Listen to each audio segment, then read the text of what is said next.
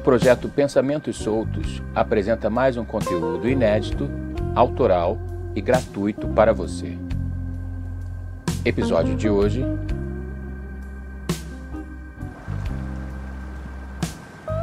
Promoção. Era a última semana da promoção de panelas de um famoso hipermercado. A cada 20 reais em compras, dava direito a um selo e eram necessários, em média, 150 daqueles preciosos selos para se trocar por uma caçarola pequena. As panelas estavam acabando e as donas de casa compravam alucinadamente e não se davam conta de que sairia muito mais barato adquirir o produto à vista, sem promoção alguma. Porém, aquele tipo de ação de marketing mexia com algo muito profundo dentro daquelas mulheres. Algum elemento compulsivo e acumulador era acionado subliminarmente ao simples anúncio de uma promoção de selos, quase não importando o objeto da troca. Mas a mágica de deslocamento da realidade, desta vez, estava tendo um efeito imprevisível até para seus criadores. As panelas alemães tinham um ar de raridade. Seu peso e brilho emprestavam a elas um quê de qualidade quase artesanal. O fato é que no final da promoção, as donas de casa estavam se engalfiando para trocar seus selos, porém, as caçarolas ficavam cada vez mais escassas.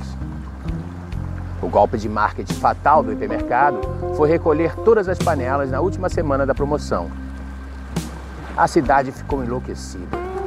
As mulheres iam de filial em filial em busca das cobiçadas panelas. E nada.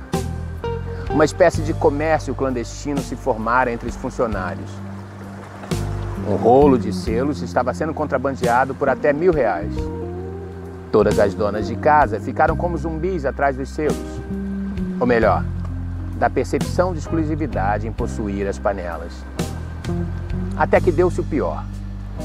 Uma mulher ensandecida, ao ver a outra levar para casa o último brinde daquela fatídica promoção, sacou de dentro da bolsa uma faca enorme, fruto da última ação de marketing daquele mesmo hipermercado e tirou a vida com mais de 20 punhaladas da pobre velhinha inocente.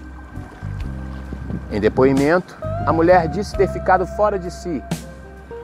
Inconsciente, fez apenas o que achou justo.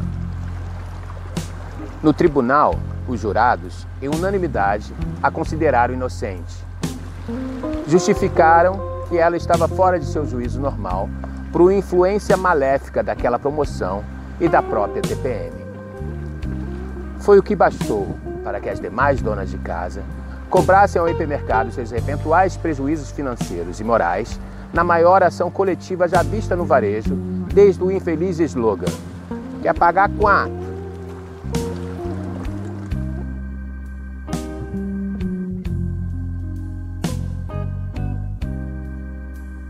thank